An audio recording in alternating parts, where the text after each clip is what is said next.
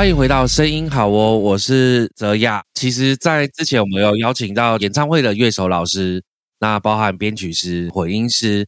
那这次我们就带来比较特别的呃职业，就是音乐制作人这一块。这次我们邀请的话，他是在台南算蛮多人认识的独立音乐制作人。那他是任杰老师，任杰老师其实有在那个昆山科大这边国乐系毕业嘛，那其实有担任指挥家。然后也有到日本留学，回到台湾的时候，有在各学校担任就是歌唱的评审，那也多次的词曲创作比赛获奖，底下也有带领的学生啊。那前阵子还蛮恭喜的，就是都入围那个超级红人榜节目的选秀节目嘛。那也制作过就是网红那个备受瞩目的人气网红单曲，那还被自己的母校。回去就是教授音乐制作相关的课程，自己也有在开就是歌唱啊，然后编曲、混音、录音相关的课程。那我们接下来就马上欢迎任杰老师哦。大家好，我叫任杰哦，我本身是一个独立音乐人哦，然后也是一名指挥家，也是一个扬琴演奏家。那我的工作比较特别，就是国乐跟音乐制作这一块都有在做相关的服务这样子。哦，了解，因为我记得好像之前有。听过任杰老师，好像有些单曲他会做比较偏，那应该现在来说有点像中国风这样子。哦，对，会用一些国乐啊或北管、南管的元素或歌仔戏套进去歌曲里面，真的蛮酷的。然后就是任杰老师的信仰，所以之前我也也看过蛮特别，就是帮法师们做呃佛教音乐，这也是蛮特别的。我从日本回来到台湾。最常碰到的专辑制作不太是流行音乐，是那个宗教音乐，例如说佛教专辑的制作啊，还有那种告别式的助念、法师助念的录音制作啊，这个都蛮常接到的。最近也是蛮常接到一贯道啊，或是基督教的一些宗教音乐制作。那我们是不是应该改成佛系的独立音乐制作人？呃，我我 我觉得也可以这样子啊，但是我觉得，因为我当初比较偏流行音乐的制作，可是突然冥冥之中变成哎宗教音乐很多。编的话，那为什么当初会想要从日本回来台湾发展？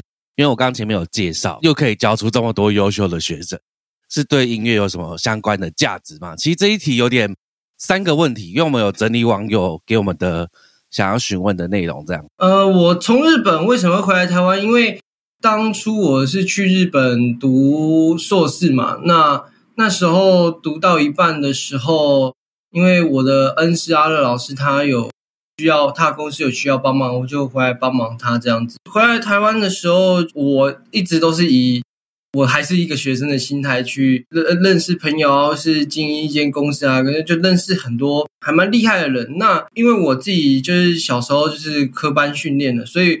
我会觉得，就是学生啊，你来我这边学东西，我觉得不太会像是就是一个就是温室保护者就鼓励那一种状态。我会希望就是说，我会让他们来是有一个正规的系统化的训练，不管是严格或是鼓励，我要拿捏好。然后我尽量会是以严格的，我比较不会常讲人家的优点。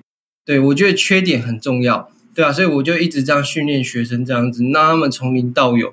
很快速的，就是可以跟外面做一些结合啊，或是嗯，跟一些公司签约这样子。至于我对音乐的价值呢，我我自己有一个很奇怪的价值，这个 这个我有跟明佑老师或是炳贤老师他们辩论过，就是然后顺便也介绍一下明佑老师跟炳贤老师，他们就是在音乐圈蛮 top 的老师嘛，那所以我会跟他们辩论一件事情，在他们的世界里，他们的音乐是哎。OK 啊，就就你自己喜欢就好。那在我的世界里，就是音乐有对跟错这件事情。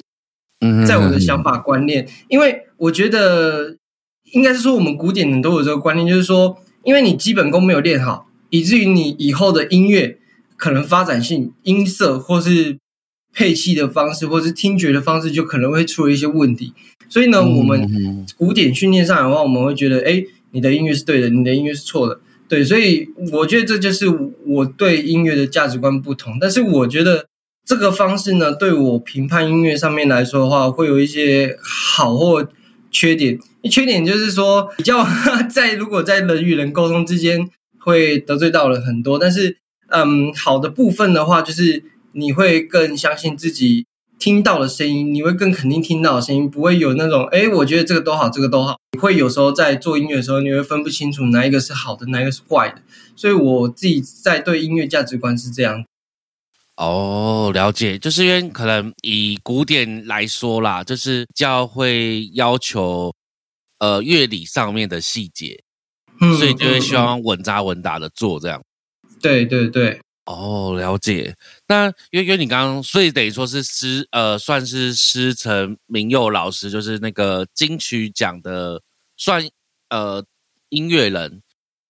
制作人还是 他的角色会比较偏向呃，应该歌手兼制作人，对对对。然后跟那个秉祥老师嘛，然后也是音乐人跟制作人嘛，因为有自己出唱片这样子，也是金曲奖得主这样子。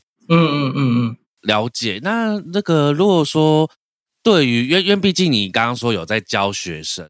那这边的话，渊奇这边很多观众，有些是可能呃刚学，或者是已经跟在听的节目学一阵子的呃朋友们，你觉得刚接触音乐制作这一块的初学者有什么好的建议跟他们聊聊？这样子，刚接触音乐的初学者，我个人会建议就是说，因为我会把它分成三块，一个本身就会流行音乐，会弹吉他，然后一个本身会是古典音乐的，然后一个是呢从零到有这样子，那我自己个人建议一就是说，流行音乐的吉他，如果是以吉他或是 keyboard 起家的人呢，就是我觉得要学会看五线谱，这很重要。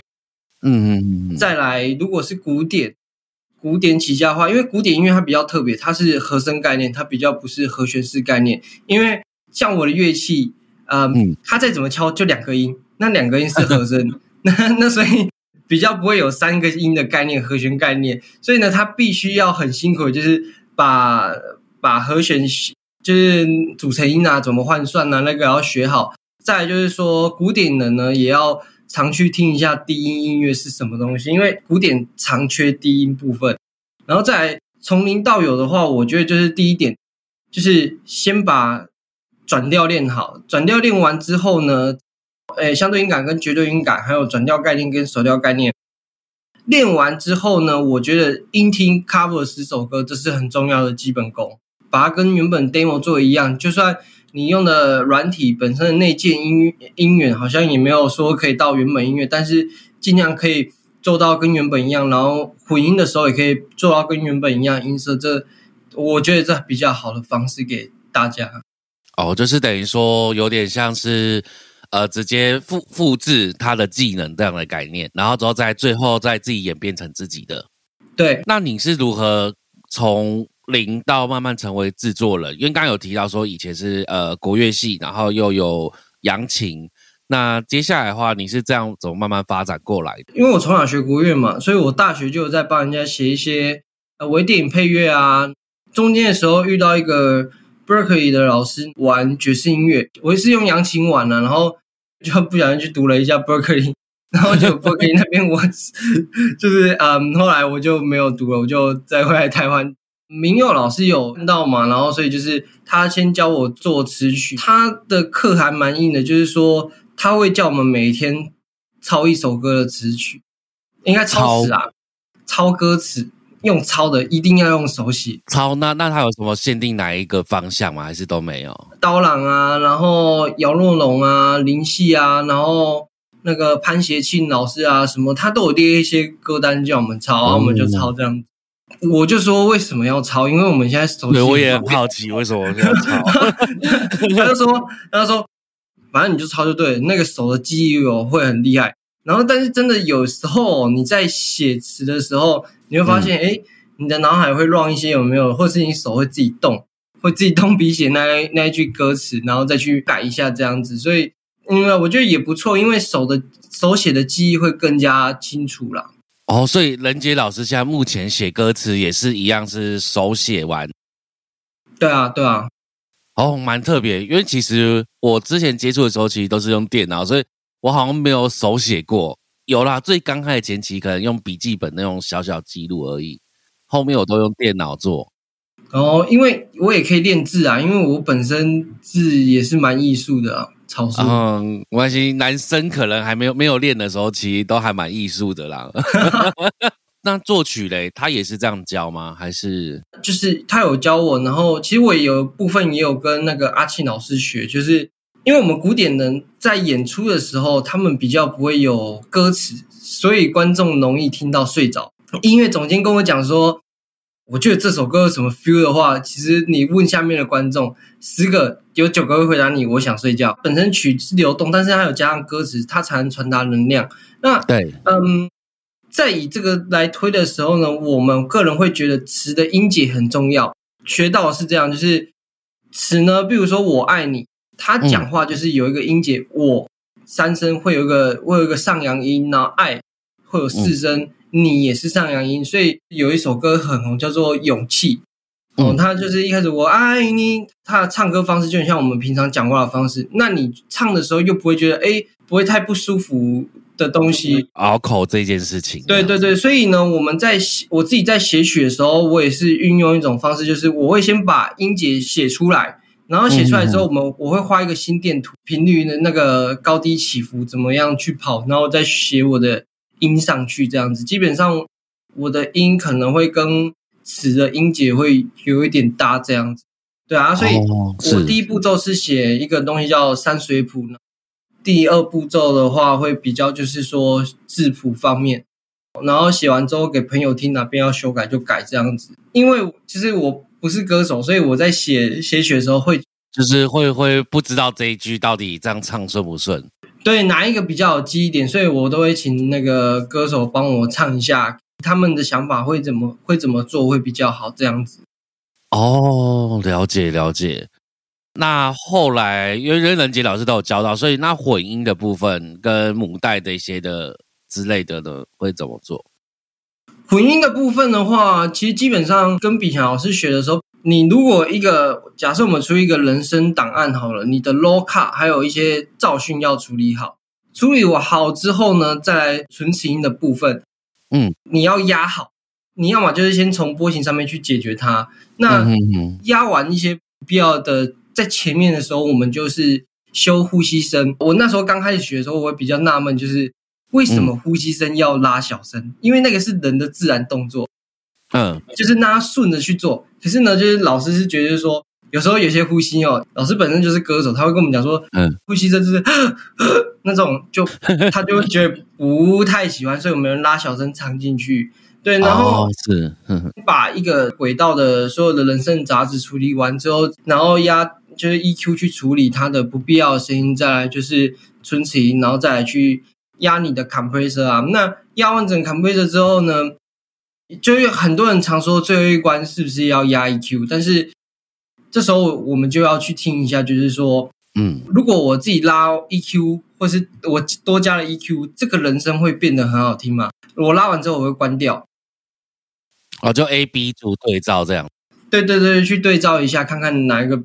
比较好听，有时候厉害的歌手，我个人觉得啦，我自己觉得就是说，有时候不要帮他拉什么也蛮好听的，对啊，对，有时候其实，在录音上面的环节做得好，其实后面会很轻松。对对对对对，没错，这个就是应该录音师的重要。对，录音师真的要很重要。像我这边有些学生嘛，然后就是他给我录音档案，有时候那种是爆麦的状态，所以我耳机里面我听到会有一个。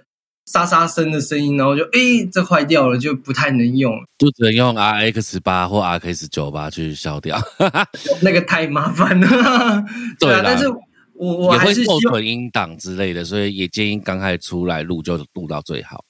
对啊，所以就是我们如果一个一个环节能够做到极致的话，就是整首歌就是 perfect 的状态了。那如果说制作人的话，通常我们要去了解哪几块？然后可以帮助在制作上面，因为可能大家会对于制作人这个定义他不太清楚，他会觉得，哎，他每一个环节都有一个专业的人，那为什么何必再需要一个制作人？对制作人的定义啦，就是我自己跟在旁边看，我我自己对制作人这块想法，它其实就等于是说，你在一个音乐领域上面，例如说流行音乐领域上面的话，你的词曲啊、编曲、混音、母带，你都要会。但是呢，最重要的是你的耳朵，你的相对音感在抓的时候，你诶，有时候我不靠乐器，我就可以抓到它是什么音，大概猜到什么音，而去跟音乐人沟通。因为本身如果你在当音乐制作人的时候，你的你的音听音感没有比你的乐手或是比你的歌手更厉害的话，其实呢，很容易在沟通上面会有一些误会。对，所以我我觉得音乐人，哎，制作人他这一块就是你本身音听要很强，还有再一个就是说。嗯，你的你的自己本身资历作品量，你也要比你的乐手来的强，因为这样才比较能说服他。那最后一关呢，就是我们大概是做完作品一定要给客户嘛。那对这一关很重要，这一关比你所有做音乐制作还要更重要，因为跟客 客户那边他就是付钱的老板。对，所以那一关很重要。对对对，所以我觉得他也是。除了音乐之外，然后你沟通能力，还有这个案子的负担责任，也要扛得住这样子。嗯哼哼，就等于说有点像沟通的桥梁。对，毕竟这样做下来，其实自己也有慢慢经营成为负责人这一块的话，那你觉得负责人跟制作人到底又差在哪边？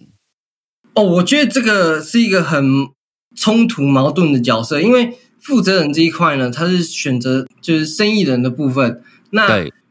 制作人他是艺术人的部分，同时在切换的时候呢，你要把自己的想法做好。我们音乐人应该是大部分先有情再谈钱，那生意人先有钱再谈情。那这个东西你角色要切换好，因为之前在经营公司的时候，我自己有一个想法，就是学生来哦，就是因为我们南部很多学生要圆梦嘛，他来了，老师我要圆梦，我说哦好，我就帮你，然后就哎，我好像忘记跟你谈价钱，那怎么办？吃亏。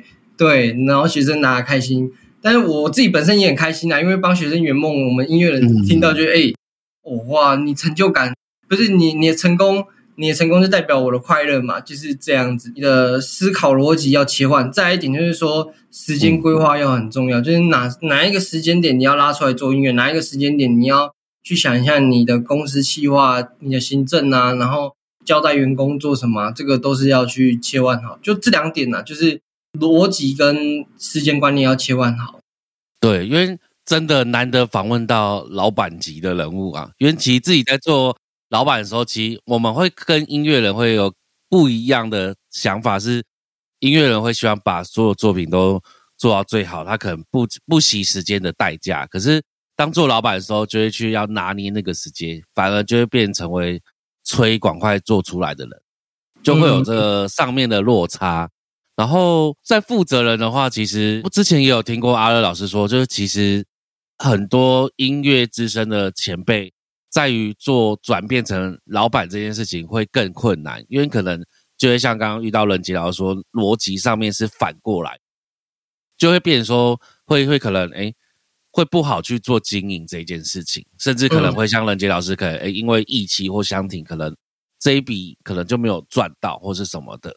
就会有一个落差感，嗯，发展音乐这一块，那其实就目前的台湾环境的话，有什么看法跟想法？就是针对环境跟市场的部分，我觉得是这样，就是环境这一块，我们先讲环境哈，就是嗯，我去一趟美国或日本，我会觉得就是说他们的打底哦，呃，因为我们台湾有一个坏习惯，就是你们国小音乐课在干嘛？吹直笛。真的吗？像我的国小音乐课，我们老师可能会就是说，哎，我觉得数学很重要，因为明天要断考了，所以他会拿去做那个数学题目嘛。那对日本的学习环境是这样，因为我们有一次去参观大阪的某一间学校，然后我们就看到，哇，他们他们国小一二年级就在教乐理了，然后还在教转调跟那个，哎，我觉得很强。对，那所以就是说，我觉得他们他们比较不会，就是说有像台湾那种。奇奇怪怪的，就是突然换一堂课那种状态比较不会。他们是从小培养。那像我的日本同学，他们就是基本上他们到高中或是国中，他们对于和弦转换或是怎么样一些乐理概念就已经炉火纯青。很强。对，所以那个真的是太强了。那个像我过去我也是，哎，就是其实也是被电的那一个。我真的觉得他们太强。台湾有一个叫东西叫简谱系统。嗯，简谱这件事情在国外。通常啦，通常我自己遇到是这样，就是我的同学们看不懂简谱是什么，他们会说那你可嘞，对，如果拿出五线谱的话，他们觉得哎这个好看。对，所以如果去国外读音乐的话，必须要学会看五线谱。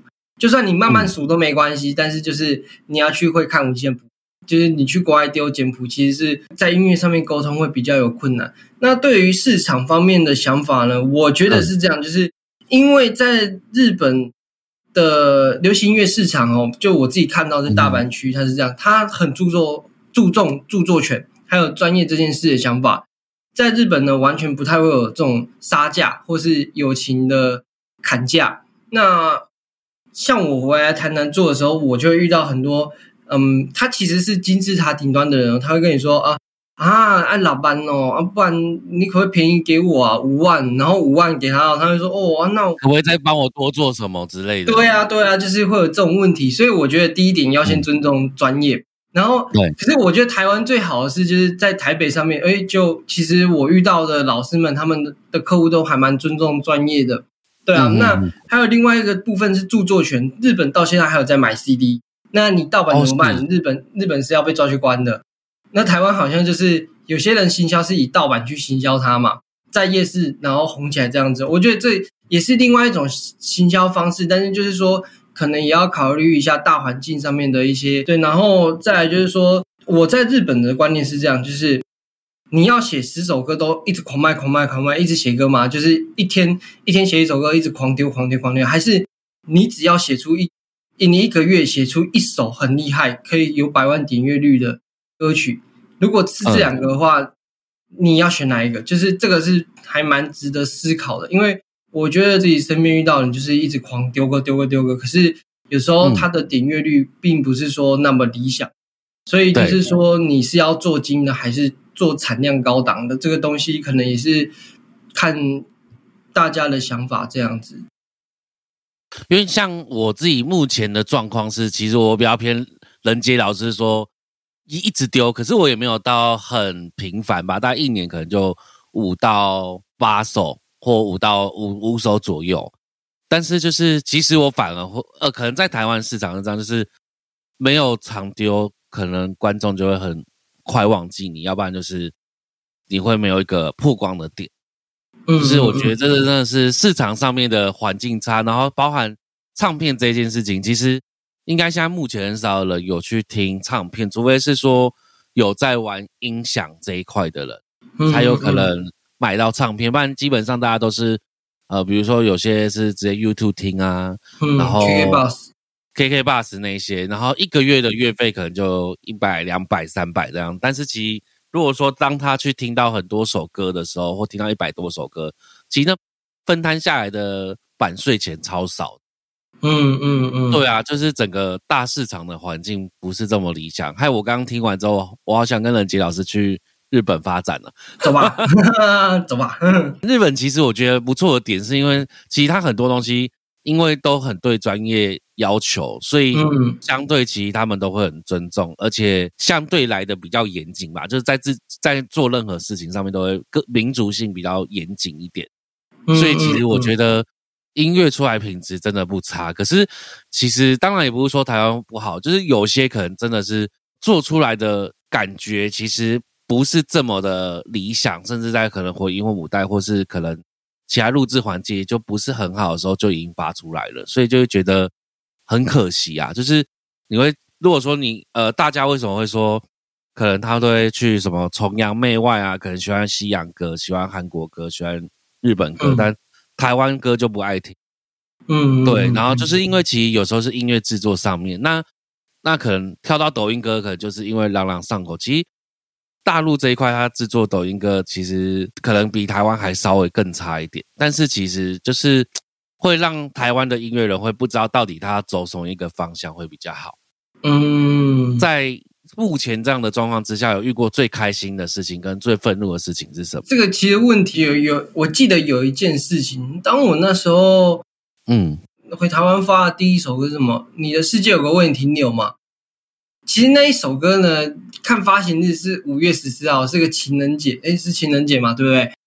对，我记得好像是二月十四号还是五月十四号，我忘记了。就是那一天，我记得是情人节，因为我那一首歌是要写，就是说 不管呃，爱情好了，就是因为很多人的爱情，就是我觉得好像也很很少遇到有那种和平分手的状态，一定就是分手完一定会互骂对方，很长。那对我，然后就是爱情的部分是这一块，那亲情的部分可能就是哎谁离开了，但是你要记得他来又来过，然后哎叭叭叭各种感情，就是在跟大家讲说，就算他已经离开，但是你要谢谢有他的存在，就是才会让你变得更好。所以我那一首歌是要写温馨感，结果呢，那，同学他跟殡葬社很熟嘛，然后就把我的歌拿去殡。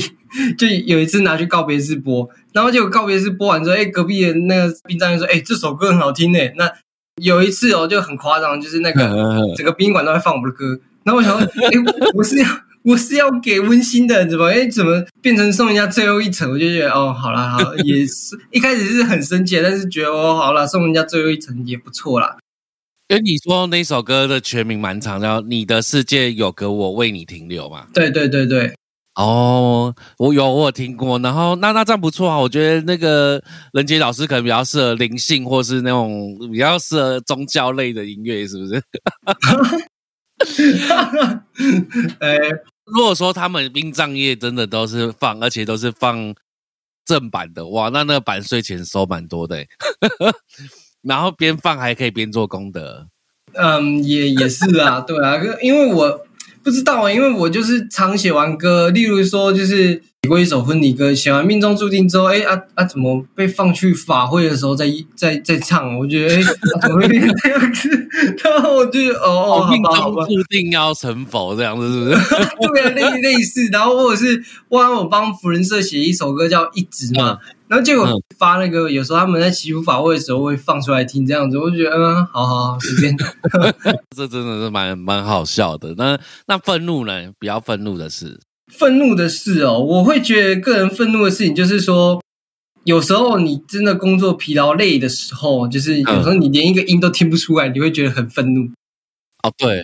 你会开始怀疑自己是哎是自己程度，这时候呢，你最好的事情就是回去找老师，或者是找那个，因为我觉得找朋友其实有一点不太准，要找自己的老师，因为老师就会很清楚告诉你，其实那是你自己的问题。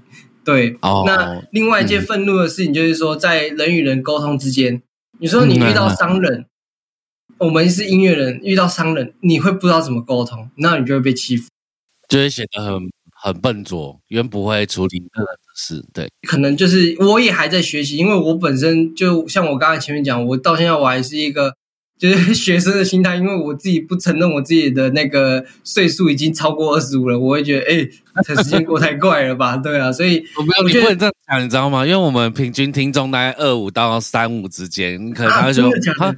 对，然后啊，天哪，老师比我年纪轻，天哪！我以为，我以为听众是十八岁嘞。呃，对对，大家都十八，大家都十八。就我觉得沟通这一个方面真的是没办法沟通，因为他会咖喱傲。对，哎，那个就很难去沟通了。那他今天找我录一个民族乐器嘛，那我请恩光老师帮我处理。嗯，那处理完之后呢，就是。原本录音是一块嘛，对不对？那混音要额外做嘛，额外收费嘛。可是他会跟你说啊，哈，我印象中的录音混音是这样子呢，就是录完音你们就帮混音呢，然后就很基本，然后就跟你丢丢丢丢丢。更扯是还会跟你去拿一下音效，那音效是另外一块领域嘛。那这时候你也只能只能服务客人啊，所以对，就应该是说我自己遇到我比较愤怒的事情，就是说比较不尊重专业，还有沟通上面。你只要遇到商人、生意人，他们永远最大。嗯，对，没错。那所以我们音乐人有时候要退回去，退回自己的傲气，就是啊，好好，你都对，嗯，对。因为像我们之前接到一个接到一个案子，然后他是总共二十万，可是做了九首歌，嗯，然后中间客人一直改，至少改四五次以上。我们本来是定三三次就结束，嗯，就他就一直改，一直改，然后呃，就是。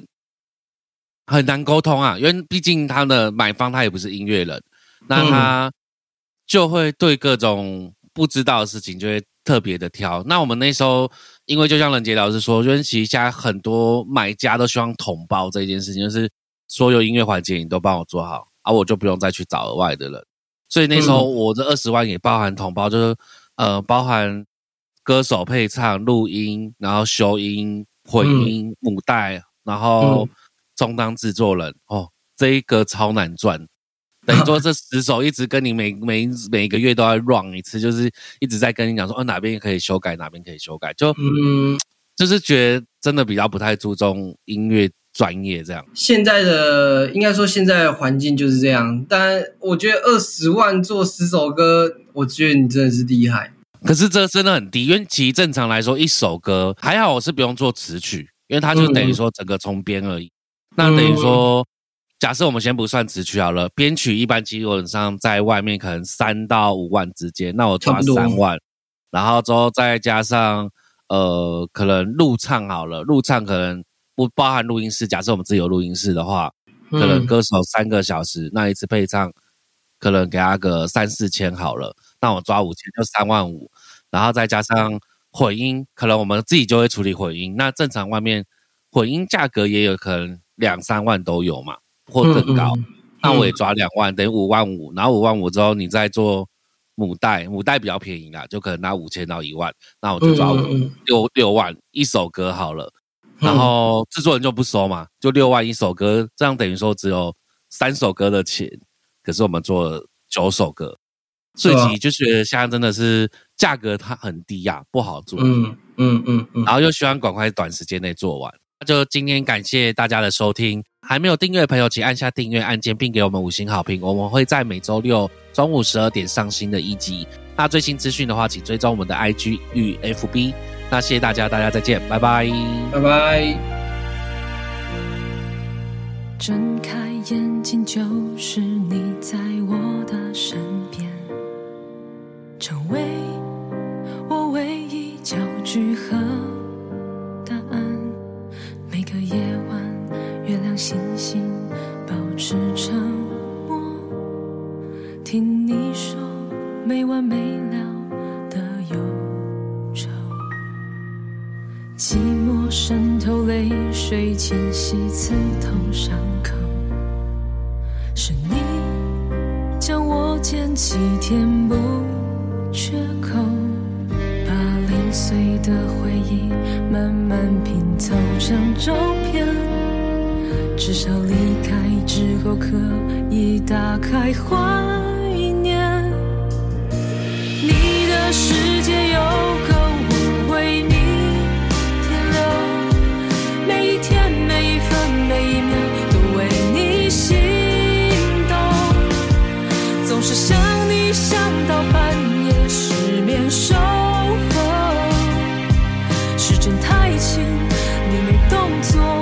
就快要放手，你的世界有个我为你停留，每一次每一句连呼吸。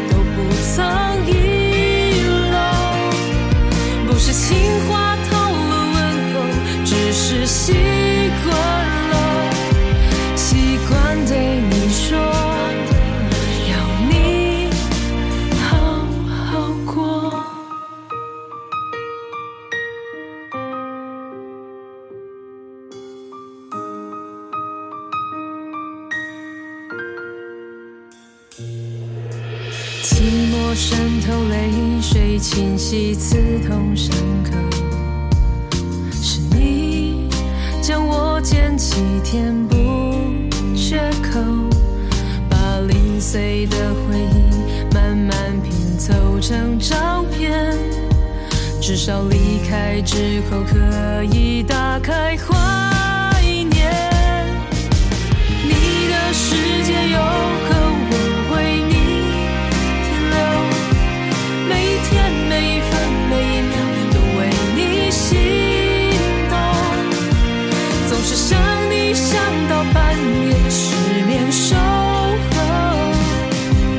时针太轻你没动作我就快要放手。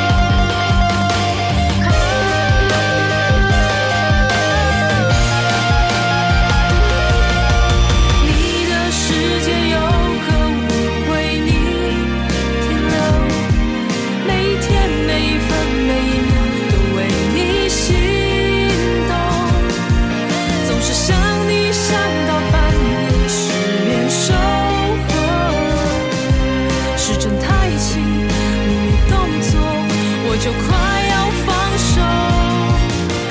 你的世界有